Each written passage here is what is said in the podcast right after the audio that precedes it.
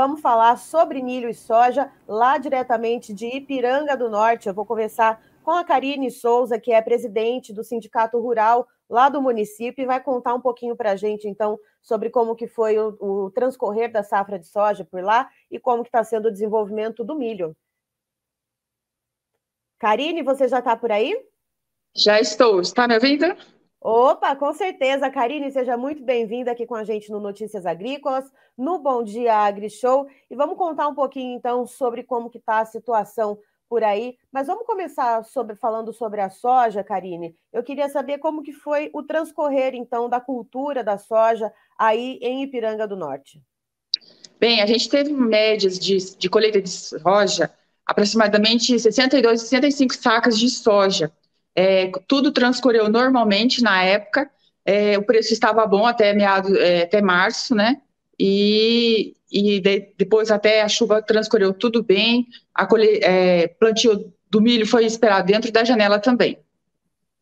Certo. E aí, Karine, uh, com essa questão do preço que você trouxe, né, que você falou, uh, a questão da venda, né, já te, tinha produtores já com contratos fechados, Uh, como que ficou a questão da negociação? Ou o produtor só travou ali aquele mínimo para fazer o custeio?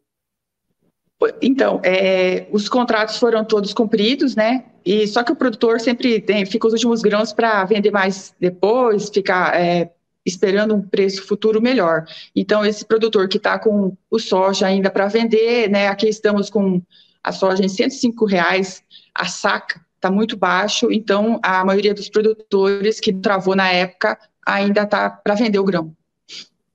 Certo. E aí, dessa maneira, agora, então, já que uh, esses grãos ainda não foram vendidos na sua totalidade, ou pelo menos uma boa parte deles, uh, como que fica a expectativa para o armazenamento, Karine, quando começar a colheita do milho? É, segundo informações que a gente tem aqui do município, soja, a soja ainda está dentro dos armazéns gerais. É, e está saindo lentamente. Então, ele está ainda dentro dos armazéns porque os produtores não, não estão vendendo. Até as trades estão ligando e estão querendo vender, eles estão querendo limpar. Porém, o produtor ainda está aguardando uma melhora do preço do soja. Certo. Aí, Karine, uh, essa, nesse aguardo, né? Agora a gente vira a chave e fala do, do desenvolvimento do milho. Como que a gente está, então, nesse estágio, já que você falou que foi plantado dentro da janela, esse milho ele está se desenvolvendo bem, o clima ele está contribuindo uh, para que esse milho tenha esse bom desenvolvimento?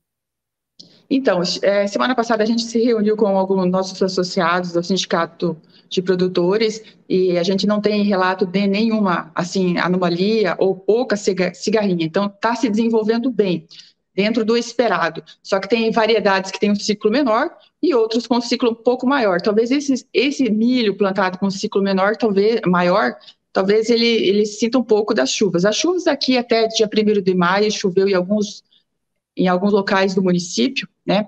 E também tem aquele produtor que, que não, talvez não colocou tanto fertilizante na terra para o milho, né? Outros colocaram mais. Então, a nossa expectativa de média ainda tem que aguardar o final da colheita, que é final de julho, né? Para estar tá vendo qual que é a média geral de, de, de da colheita do milho. Certo. Uh, mas tem alguma pressão, assim, por pragas ou doenças? Esse milho, ele está ali uh, tendo, tendo, o produtor está tendo que fazer algum manejo, né, de maneira mais específica para alguma dessas, dessas questões, Karine, ou não? Está tudo correndo muito bonito aí, né? Tudo verdinho. Está tudo certo no momento, eles estão é, terminando as últimas aplicações de fungicidas, é, agora que o milho já está bem em estágio avançado de altura, então as, é, as, os defensivos e fungicidas são aplicados de avião já. Está tudo dentro do esperado. Nosso problema aqui é preço de soja e preço do milho, né?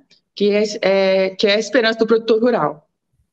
Certo. Não temos ainda a expectativa de produtividade para o milho nesta safrinha, mas só para a gente ter uma ideia, Karine, já que a gente sabe que está se desenvolvendo tudo bem até o momento, uh, quanto que foi a média de produtividade em sacas por hectare do milho na safrinha anterior, para a gente ter uma ideia, então, uh, do que esperar, né?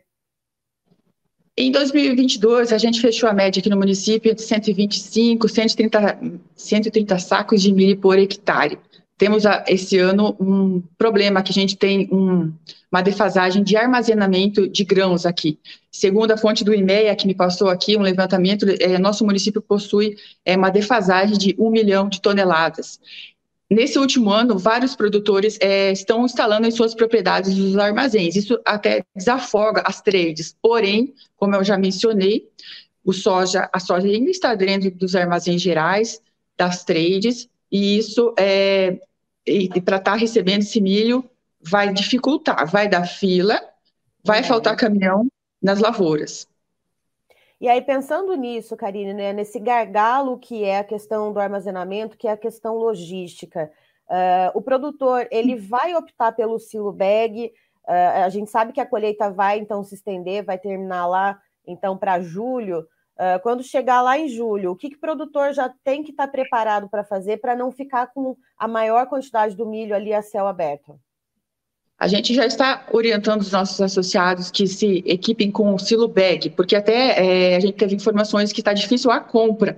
Estamos em maio, né? Provavelmente o silo bag vai ser utilizado fim de junho ou julho, mas está até difícil para estar tá comprando. As empresas que fabricam estão com alta demanda, né? Então a gente alerta os nossos associados e produtores rurais que, que se, se, se, se, se preparem para com silo bag, com locais para estar tá colocando esse milho em excesso.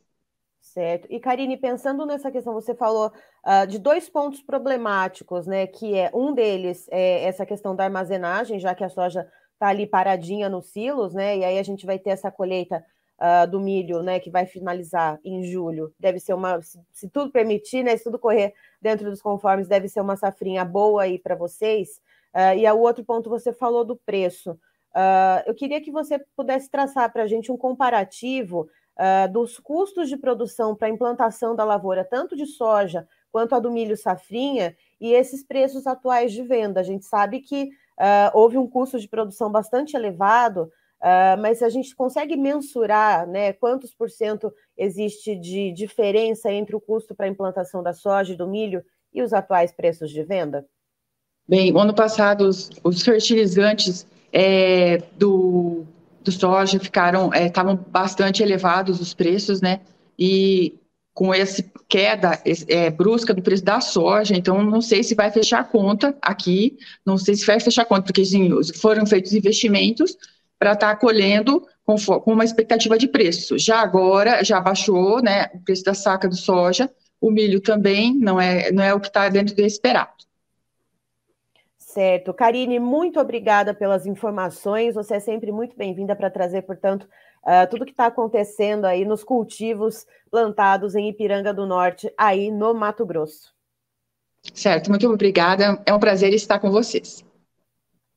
Tá, então, pessoal, estivemos com a Karine Souza, que é presidente do Sindicato Rural de Ipiranga do Norte, trazendo as informações para a gente tanto da soja, né, que já foi colhida, só que está ali armazenada, portanto, nos silos, nas tradings uh, em Ipiranga do Norte, e como que está o transcorrer agora do cultivo do milho safrinha, e o que, que ela traz para a gente de dois pontos uh, chave dessas informações que estão, né, é, é, do que está ocorrendo, né, da realidade de Ipiranga do Norte. A questão de preço baixo, tanto para a venda da soja quanto uh, para a comercialização do milho safrinha, e a questão do armazenamento. A respe... e, e um acaba atrapalhando o outro, por quê? Uh, a Karine explica para a gente que com essa queda brusca nos preços da soja, o produtor ele está sentado ali em cima do produto, não está vendendo esse produto, essa soja, ela está ali ocupando os espaços, né? Tanto nos silos das propriedades, quem tem né, o armazenamento nas propriedades ou nas tradings,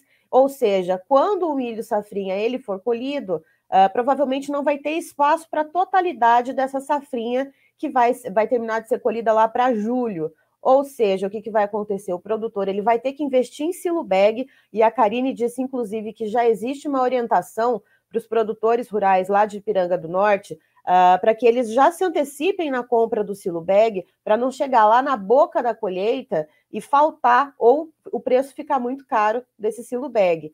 E, e para que essa, para que não fique muita parte, né, uma parcela muito grande desse milho safrinha a céu aberto. Então é essa realidade que a gente tem, preços baixos, dificuldade de armazenamento, uh, um problema inclusive que a Karine já se antecipou uh, da questão logística também, que é, ela não trouxe uma expectativa ainda de números uh, da média de produtividade esperada para o milho safrinha, porque ainda é um pouco cedo, mas o clima está ajudando, deve ser uma safrinha boa, ou seja, também vai ter uma questão logística, vai ter fila para carregar esses grãos, portanto, uh, existe esse contexto em Ipiranga do Norte.